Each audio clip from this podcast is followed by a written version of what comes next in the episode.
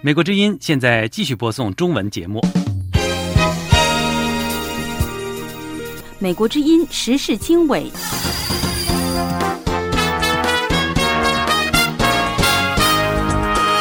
各位听众朋友，大家好，欢迎收听美国之音的时事经纬节目，我是宇宙，从美国首都华盛顿向您播音。拜登告诉 APEC，美国将负责任管理与中国的竞争。reduce the risk of accidental miscalculation. 拜习会被称持续分歧在深层。But again, the underlying issues are still there, meaning there's still decoupling going on. 美共和党批总统向北京屈服。China is a risky, risky uh, investment. 习近平美国行被认为打温情牌，缓和商业局势。请大家回来吧。战略上稳定了这个两国关系。美国之音时事经纬，更多新闻内容，欢迎收听。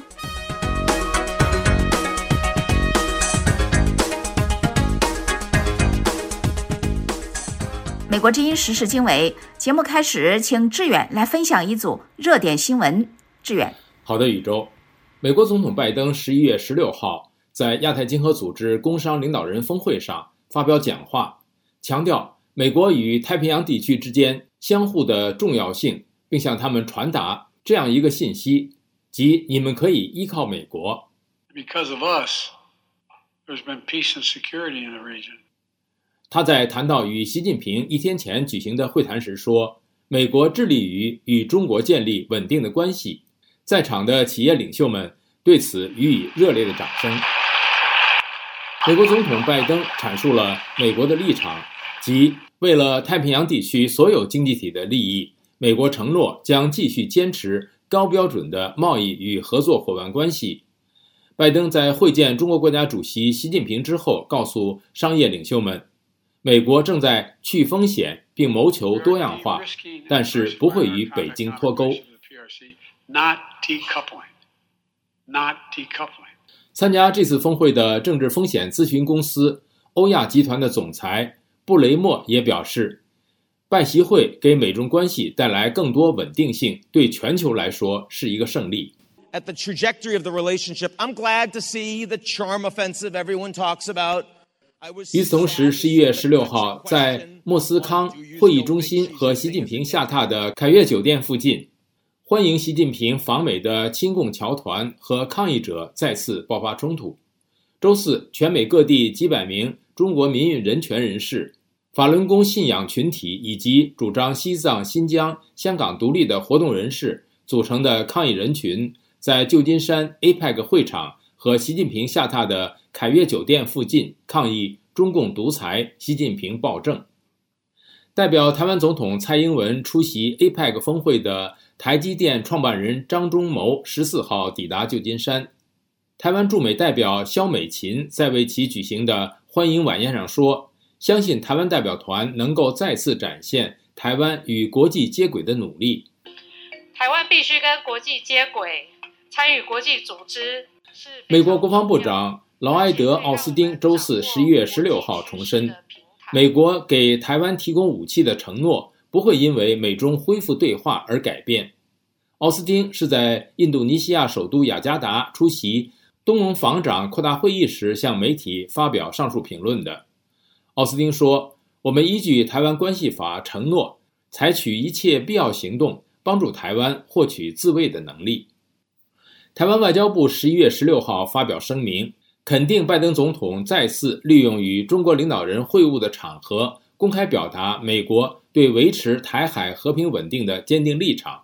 对于拜登总统再次利用与中国领导人会晤的场合，公开表达美国对维持台海和平稳定的坚定立场，外交部表示肯定与欢迎。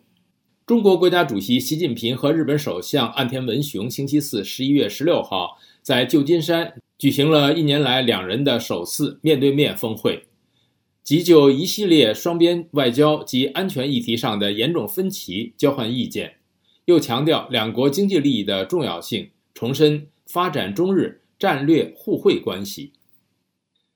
西班牙首相佩德罗·桑切斯周四十一月十六号。在议会选举中以微弱优势赢得第二个任期。此前，他批准了对加泰罗尼亚分离主义分子的大赦协议。该协议使国内舆论两极分化。宇宙，好的，谢谢志远分享今天的热点新闻。阅读更多新闻和深度报道，请登录美国之音中文网 voa chinese 点 com。接下来，我们将分享美国之音特约记者从台北发来的综合报道。拜习会分析，老调重弹在面上，持续分歧在深层。我们马上回来。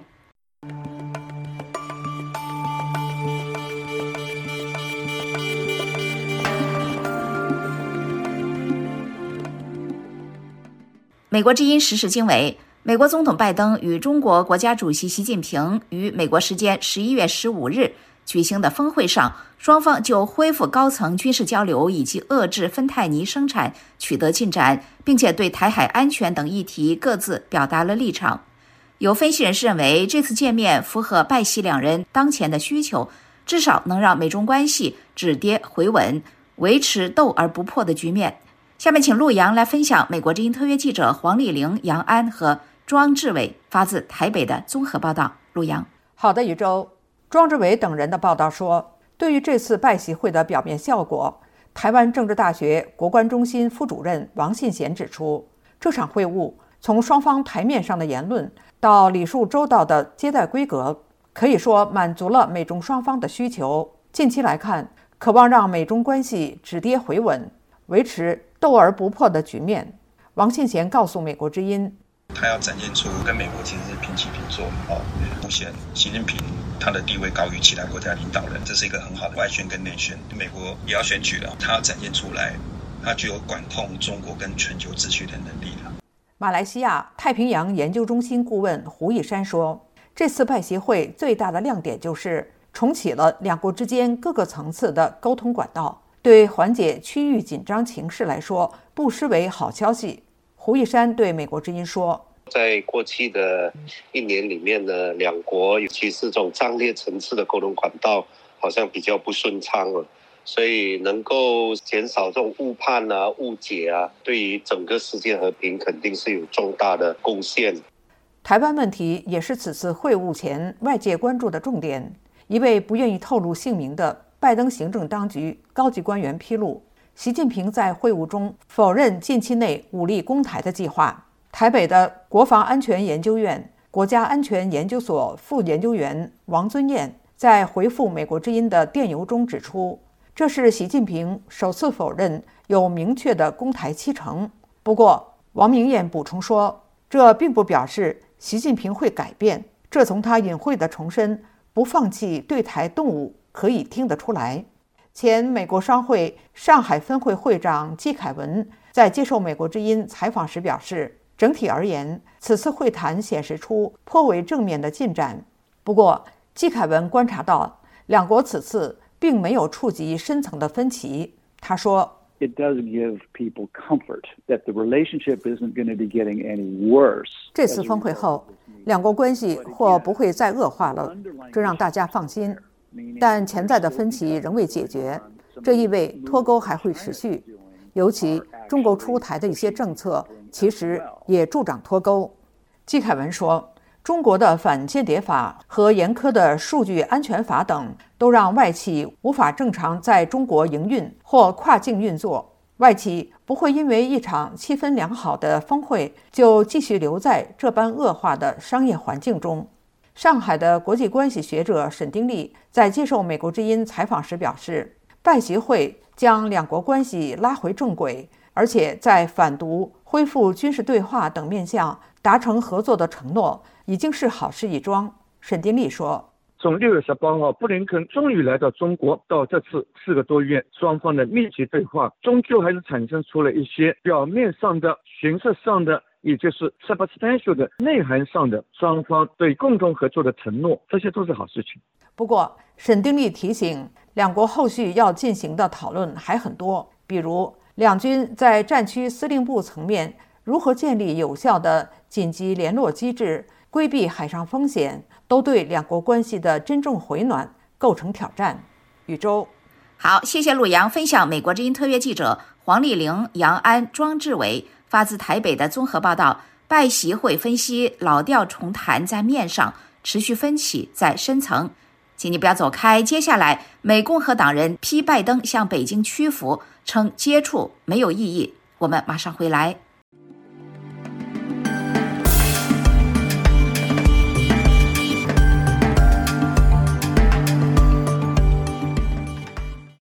美国之音时事经纬：美国国会两党外交领袖对于拜登总统与中国国家主席习近平在旧金山的会谈成果保持两极看法。民主党人普遍赞扬这场峰会在芬太尼以及军事对话方面达成的共识，而共和党人则严厉批评拜登政府向北京屈服，换来的是一系列毫无意义的工作小组和接触机制。下面请志远分享美国之音驻国会记者。李义华的报道，志远。好的，宇宙。除了与拜登总统进行会晤，中国国家主席习近平周三还在旧金山与美国商界领袖进行晚宴。国会众议院美国与中国共产党战略竞争特设委员会主席麦克加拉格尔议员对美国之音表示，他担心，尽管中国经商环境日益严峻，华尔街人士仍可能难以抗拒中国广大的市场。I think anyone who's willing to pay forty thousand dollars to go to a meal with Xi Jinping. 我认为，任何愿意花四万美金和习近平共进晚餐的人，和国会的看法绝对是不同的。我担心的是，中共会在那场活动上试图传递一个信息，那就是中国对所有商业机会开放。不要担心，一切都是很好的。我担心，华尔街有很多人很想相信这一切。李一华的报道说。在政治氛围分歧的华盛顿，有关中国的议题被视为是国会两党合作共识最高的议题之一。参议院外交关系委员会主席本·卡丁星期四与委员会十位民主党成员联名发表书面声明，大力赞扬拜登总统此次和习近平面对面的对话。议员们在声明中说。我们欢迎拜登总统和中华人民共和国主席习近平所取得的进展，特别是在芬太尼气候合作和军事沟通方面的合作。尽管国会关注的中国相关议题众多，但打击芬太尼被普遍视为是迫切程度最高的议题之一。美国司法部的数据显示，芬太尼现已成为18岁至49岁美国人的首要死亡原因。中国则是世界上最大的芬太尼前体化学品供应产地，因此，美国政府一直以来寻求在解决芬太尼泛滥的问题上，要求中国政府与美国合作采取行动。国会共和党人大多对这场拜习会持失望和严厉批评的态度，同时并不认为两国领袖所达成的合作共识有实质意义。参议院外交关系委员会亚太小组首席共和党参议员比尔·哈格蒂星期四在接受美国之音采访时说：“习近平用铁拳控制中国，他应该有能力今天就完全阻止芬太尼前体化学品问题，但那不是他所做出的承诺。” Xi Jinping controls China with an iron fist. He should be able to stop it fully today. That was not the commitment that was made. 拜登政府周四将中国公安部。法医学研究所从贸易制裁名单中剔除，希望以此更好地与中国合作，阻止芬太尼前体化学品流入美国。美国国务院发言人米勒周四在例行记者会上强调，美国会密切关注中国如何履行承诺。马修·米勒说：“我们最终决定将中国公安部法医学研究所列入贸易制裁名单，是采取行动。”拯救成千上万美国人生命的一个障碍，因此本届政府必须做出艰难的决定。我们做出的决定是：当你看到这样一个潜力，通过确立与中国在芬太尼及其贩运问题上的合作来拯救美国人的生命，这是一个恰当的步骤。米勒还强调，打击芬太尼问题是美国最重要的议题。宇宙，好，谢谢志远分享美国之音驻国会记者。李义华的报道：美共和党人批拜登向北京屈服。接下来，我们将关注习近平美国行是否带回经济救生索。请您不要走开。在变化的时代，世界似乎充满不确定性。我们所闻并不反映我们所见。我们寻求事实真相。当我们只被告知故事的局部时，我们失去了信任。在危机时刻，我们的梦想、希望和期盼明天更美好的祝愿，赖于新闻自由。在美国之音，我们为您带来的报道，是人们冒险去观阅的。我们把世界连接在一起，并伴以事实真相。在美国之音，我们向您展示完整故事。美国之音时事经纬：中国国家主席习近平访美行程中会晤了美国总统拜登，两人都称会谈取得了重要进展。这一番操作能否提振国际投资者？对中国的信心呢？美国罗亚拉大学斯林格商学院副院长丁宏斌教授告诉《美国之音》，习近平他现在要传达的一个讯息就是，中国很大，在中国有很多生意可以做，那中国是很好的经商跟投资的环境。那这个看起来跟在前一段时间对于外商，例如说对外商经理人就不让他出境啊，这样子一些作为啊，是呃反其道而行的。但是呢？我们也得理解说，这个当如果他不出来讲这些，呃，或做这些对于市场经济是非常友善的这个讲话的时候，那他就完全坐实了中国正在加速。往计划经济的老路上走，所以如果说呃，习近平在这一趟亚太经合会之行达成了什么，达拿了什么东西回中国，或者是达成了什么目的的话，我想他是对于美国的民间跟美国的企业界传达了一个重要的讯息，就是过去我们有所误会，那过去的确我们内部也有路线上的冲突，但是整体来讲，中国是一个良好的经商环境，请大家回来吧。那。这样子的呃说法跟这样子的作为，他必须要言行一致，而且他要常常做，才能够达成这个传播的目的啊。但是我想，就以一个公关的这样子一个做法来讲，习近平这一趟的旧金山可以说相当成功。中国战略智库研究员邓玉文也认为，本次拜习会的确能缓和中国所面对的紧张国际局势。他说。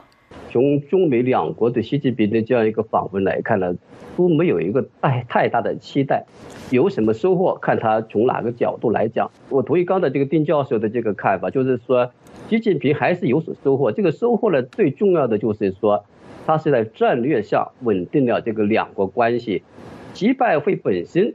呃，就是两国关系稳定的一个部分。为什么中国经济我们的这个这些年呢这么糟呢？除了中国经济内政本身的因素之外，这个国际环境、中美关系也是一个很重要的因素。也就是说，中美关系不稳定的话呢，美国不断的出台各种措施打压中国的话，那么令会令美国的商界、令这个世界上其他的国家对中国市场可能就敬而远之啊。但是现在两国关系暂时稳定了，那么这个信号就是说，应该来讲是很明确的。所以讲的话，我们看到这个它的这种这个工商晚宴，美国有两百多个企业家来加入啊，应该来讲的就是是说，我认为这个中国市场的发出这个信号，对美国企业还是有一定的这样一个会增加美国商界对中国的这样一个信心。另外呢，就是说，习近平的这次他会有个附加的效应，也也就是说，会带来美国盟友和中国关系的这种改善的这种附加效应。我们看到已经看到日本啦，看到这墨西哥等等了，他已经这种单独的会见，所以讲这也有可能会拓展中国的对中国这个真的有利的一个国际的空间。另外，还有从另外一个角度，也就是说，双方同意。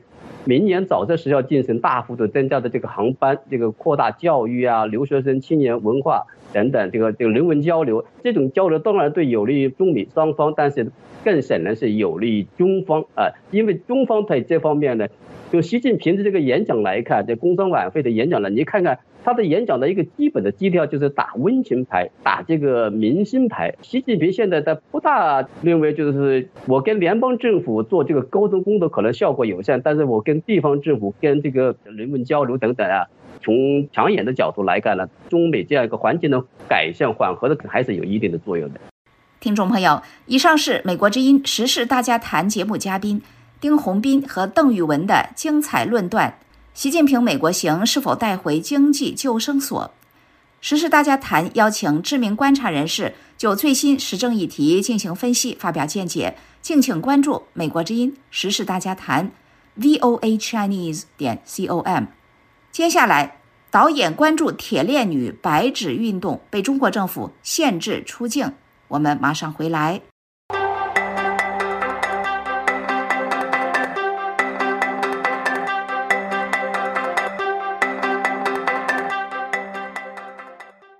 美国之音时事经纬，长居云南的中国艺术家、独立电影导演郭真明被中共当局以危害国家政治安全为由限制出境，无法出席十二月份的新加坡国际电影节。外界相信，郭真明遭到当局打压，与他就铁链女事件和白纸运动公开发声有关联。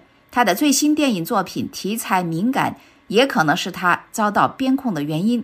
下面请陆阳分享美国之音驻香港特约记者高峰的报道。陆阳，好的，宇宙。高峰的报道说，郭真明长期居住在云南。今年五月和十月，郭真明先后两次在云南丽江和北京办理更换护照手续，两次均遭拒绝。郭真明接受美国之音专访的时候表示，根据丽江市公安局的说法，他涉嫌危害国家政治安全，要限制他出境。郭真明说：“当时这个呃公安局的人呃出入境的警察就把我的护照拿过去了，他就向他们领导请示去了，他就剪掉了。他又说我不能办，我说为什么不能办？他说你你自己犯了什么事情你自己知道。十月份我又我又去北京办，北京市公安局总队跟我做的解释，他说不不是我们北京市公安局，他说是云南省呃丽江市公安局，他说的非常清楚。”郭真明相信自己是因为关注去年发生的两起重大事件而遭到当局报复。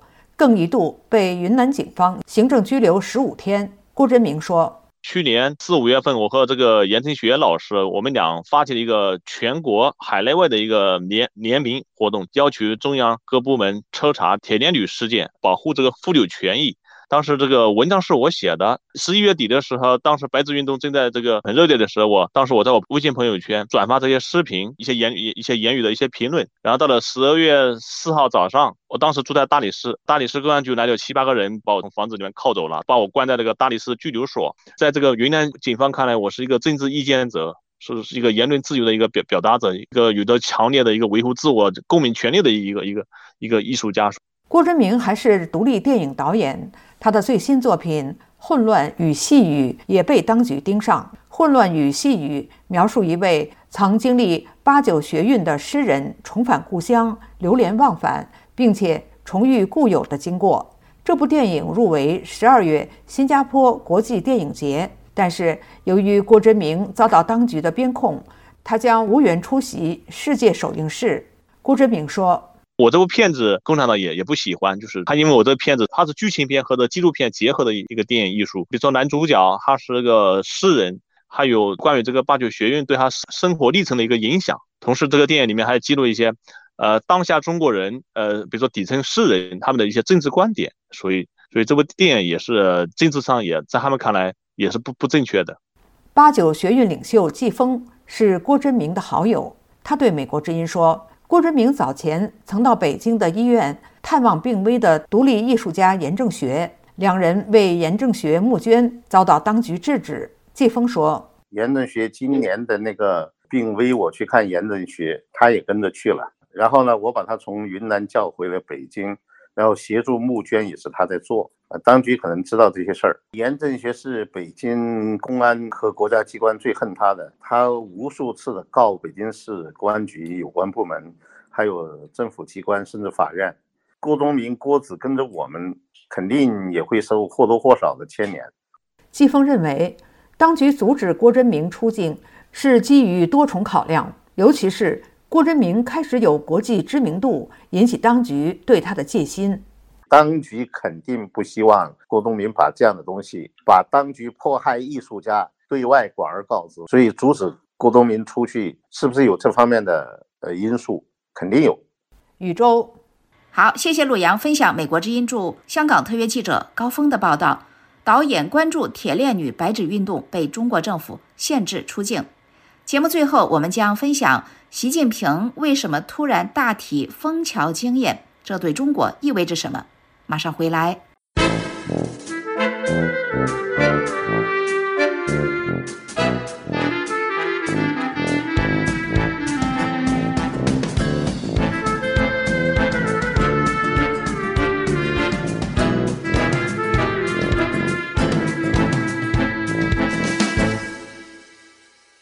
美国之音时事经纬节目最后，中国最近突然再度流行“枫桥经验”这个说法。那么，枫桥经验是什么？习近平为什么这么推崇它？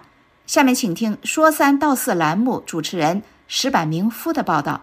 呃，习近平呢，九月份到了浙江的枫桥经验纪念馆去视察，然后呢，勉励大家呢，应该活学活用这个枫桥经验。那么十一月六日呢？又在人民大会堂接见了枫桥经验工作法入选单位的代表，再次表示这个枫桥经验非常好。枫桥经验呢，其实说是六十年代初在浙江这个枫桥这个地方呢，利用群众来这个化解矛盾，呃，就是说让所有的群众呃扮演警察的角色。枫桥经验之前呢，是中国的就三年大饥荒。枫桥经验之后呢，是中国的文化大革命。习近平呢，突然之间大力推广枫桥经验呢，有几个事情可以说说。第一呢，枫桥经验呢的推广呢，就说明中国的呢社会矛盾在激化。中国在二零零七年为止，那个时候我们每年到人民大会堂听这个政府工作报告，当时呢就是每年政府呢要报汇报，就是今年有多少这个群体事性事件。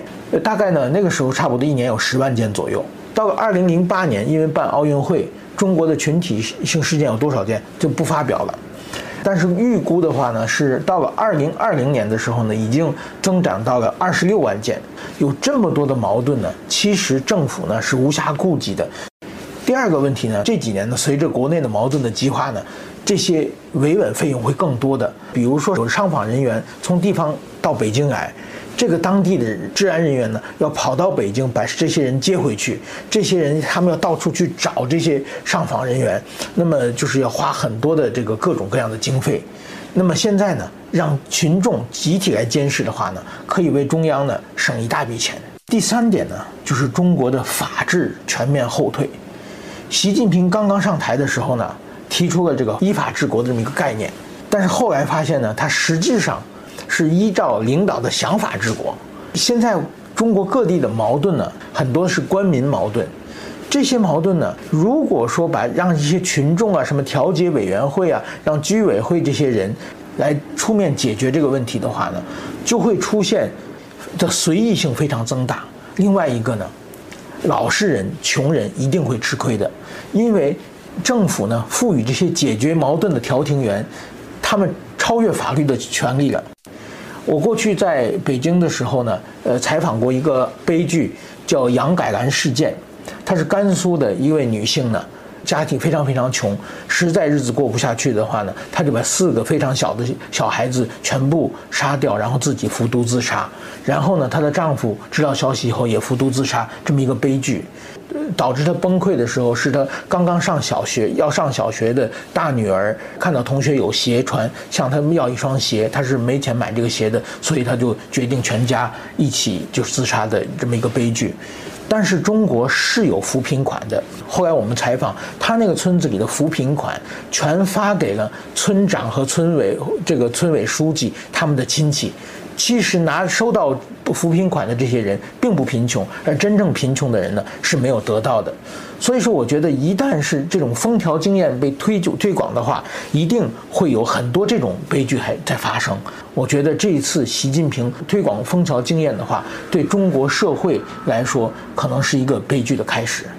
听众朋友，以上是美国之音说三道四节目主持人石柏明夫的报道。习近平又推枫桥经验。对中国而言是新一轮悲剧的开始。阅读更多新闻和深度报道，请登录美国之音中文网 voa chinese 点 com。